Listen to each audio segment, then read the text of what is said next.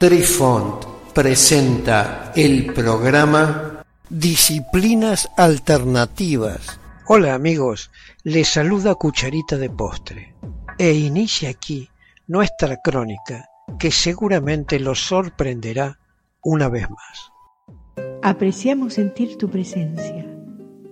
Comunícate con nosotros. Hazlo, Hazlo. vía Twitter en arroba trifón guion bajo media. Hola, soy Besitos de Sol. En el programa de hoy escucharemos el proyecto Stargate y la visión remota original. Técnica de visualización remota ampliada. La visión remota, que en inglés sería Remote Viewing, y su acrónimo RV es la práctica de buscar impresiones sobre un objetivo distante o invisible, supuestamente utilizando la percepción extrasensorial o clarividencia, cuyo acrónimo es ESP. El proyecto Stargate fue el último de los programas conocidos de RV realizados por el gobierno de los Estados Unidos. Estos programas giran en torno a la proyección de la conciencia del espectador remoto a través del espacio, el tiempo, incluso de las dimensiones. Según fuentes de espías de alto nivel, han dicho que estos proyectos continúan, pero no se reconocen. La clarividencia se remonte a la historia de Croesus, el rey de Lidia, que en el siglo VI Cristo probó con éxito las habilidades psíquicas del oráculo de Delfos. La historia moderna de la visualización remota se remonta a una serie de experimentos pioneros realizados a finales de los años 60 y principios de los 70 en la Sociedad Americana de Investigación Psíquica y el líder de estos experimentos fue el artista e investigador psíquico de Nueva York, Igno Swan, quien más tarde pasó a ser uno de los directivos de Stargate, como hemos relatado en podcasts anteriores.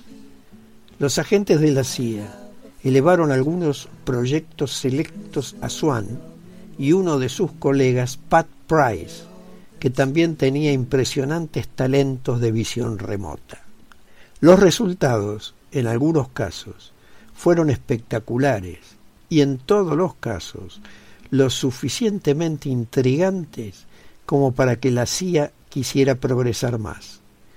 Esto llevó a contratos formales de investigación entre la agencia y el ahora renombrado SRI International a los individuos capacitados para experimentar la RV se los denominó reviewer, término que traducido significa espectadores. El RV original. El RV clásico comenzó con un espectador y un guía, si así lo podemos estandarizar. El trabajo del espectador era además de mantener la RV enfocada, interpretar lo que se estaba viendo.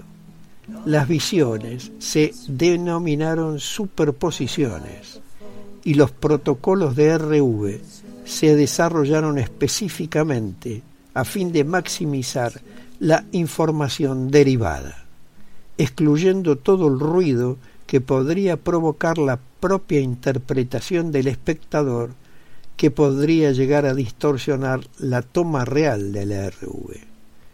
El guía fue utilizado para que a medida que los programas se expandieran, podría tener un grupo de espectadores que trabajasen en el mismo objetivo. Pero el proyecto Stargate fue mucho más allá de eso. No era necesario entender todo lo que se podía ver para comprender lo que se apreciaba.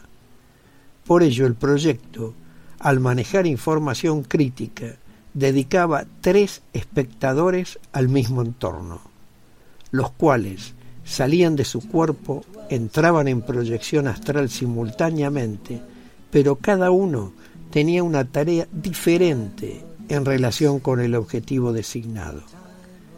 El primero lo miraba desde la actual perspectiva espacio-tiempo.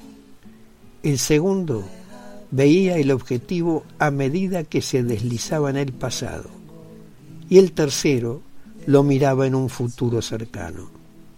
Este fue un desarrollo revolucionario, pero se podría argumentar que es un desarrollo evolutivo. Este método ofrecía niveles de información sobre un objetivo que ningún esfuerzo organizado podía replicar.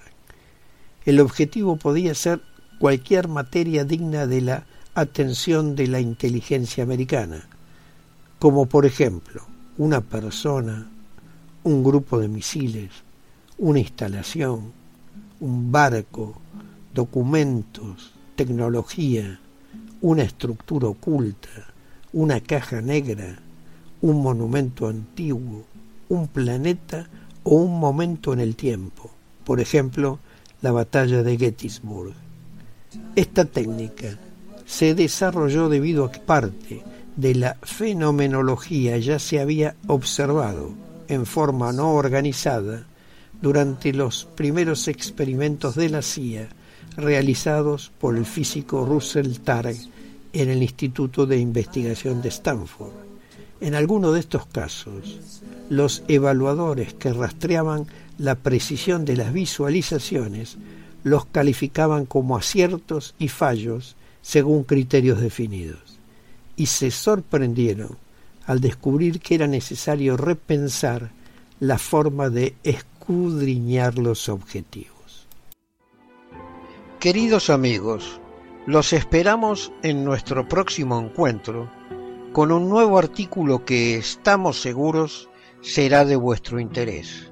Un cálido abrazo para todos. Adiós. Apreciamos sentir tu presencia. Comunícate con nosotros. Hazlo, Hazlo. vía Twitter en arroba trifón-media. Este episodio lo encuentras en Anchor, Spotify y en tus plataformas favoritas.